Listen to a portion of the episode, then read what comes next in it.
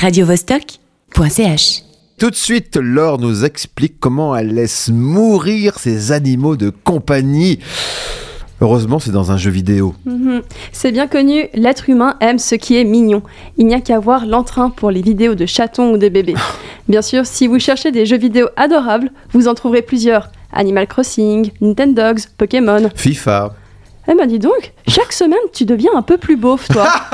Mais aujourd'hui, aujourd'hui, je suis prête à te supporter car j'ai découvert une petite merveille de douceur qui m'attendrit à chaque partie. The Wandering Village, un jeu de gestion suisse qui s'intéresse à la symbiose entre humain et nature. Ah, C'est aussi un jeu où il faut s'occuper d'animaux. Oui, enfin, c'est plutôt l'animal qui s'occupe de toi. Je vous fais le speech. Vous êtes dans un monde post-apocalyptique où la planète a été recouverte de plantes toxiques. Plus moyen de vivre sur Terre, mais la chance vous sourit à vous et à votre tribu. Pas loin de vous se réveille un ombou, une ancienne créature absolument colossale qui a une forêt sur son dos. Tu veux dire qu'il a le dos poilu? Non, je te parle d'une véritable forêt verdoyante qui sera le point de départ de votre nouvelle vie. Au début de la partie, ta tribu compte une dizaine de personnes et vous devrez construire votre village. Puisque tu as le rôle de chef, ta tâche sera d'indiquer aux personnages du jeu quels arbres couper, quels rochers ramasser ou construire les tentes.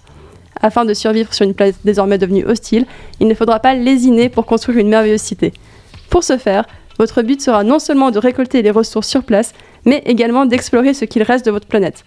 Durant vos excursions, vous pourriez faire face à de belles découvertes, comme euh, d'autres tribus égarées ou des artefacts précieux. Mais ce ombu ou ombu, on dit comment? Ombu? Ça dépend si euh, on bout à la japonaise. Ah ouais, d'accord. Mais ce ombu, justement, ça le dérange pas qu'on habite sur lui? Alors là, tu touches le point central du jeu. Oui et non.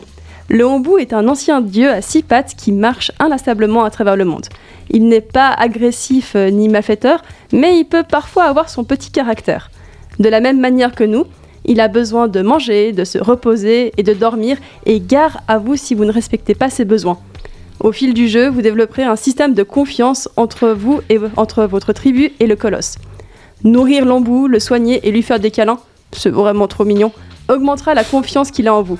A l'inverse, si vous ne respectez pas ses besoins, par exemple en le forçant à marcher lorsqu'il est fatigué, il commencera à se méfier de vous et n'écoutera plus ce que vous lui dites. Un petit peu comme toi quand tu es trop fatigué. Ouais, c'est vrai, c'est ça. Chose qui pourrait vous mettre dans des situations embarrassantes. En effet, vous pouvez communiquer avec lui pour lui demander d'aller à des endroits précis ou d'éviter des zones dangereuses. Oubliez de le nourrir trop souvent et il se fera un plaisir de courir dans des nuages toxiques. Alors maintenant, chers auditeurs et auditrices, est-ce que ce ne serait pas le moment de mettre quelques dilemmes éthiques? Par exemple, euh, choisir entre le bien-être de ta communauté ou celui d'Ombou. Vous aurez des choix à faire. Si votre géant protecteur décide de traverser un, désert, vous risquez de manquer de nourriture. Une solution serait de forer le sol afin de pomper du sang et en faire du boudin. Cela éloignera la famine mais fera regretter amèrement à Ombou de vous avoir accueilli. Ouais. Je vous précise que cette option est véridique, ce qui rend d'un coup le jeu moins mignon. Ouais, sympa le boudin. Dis donc, tu ne m'inviteras pas à manger, j'espère. hein. Et du coup, il ressemble à quoi ce jeu? Pour moi, c'est son plus grand point fort. Les graphismes du jeu sont magnifiques. Le monde est créé en 3D, ce qui comprend la créature elle-même, mais aussi la forêt sur son dos. Par-dessus de ce monde donc en 3D, les personnages sont en 2D et dessinés à la main. Nous sommes face à une petite bande dessinée animée avec laquelle vous pourrez interagir. Pour finir avec notre géant préféré, ce personnage est craquant. Il se comporte un peu comme un immense chien en laissant pendre la langue lorsqu'il court.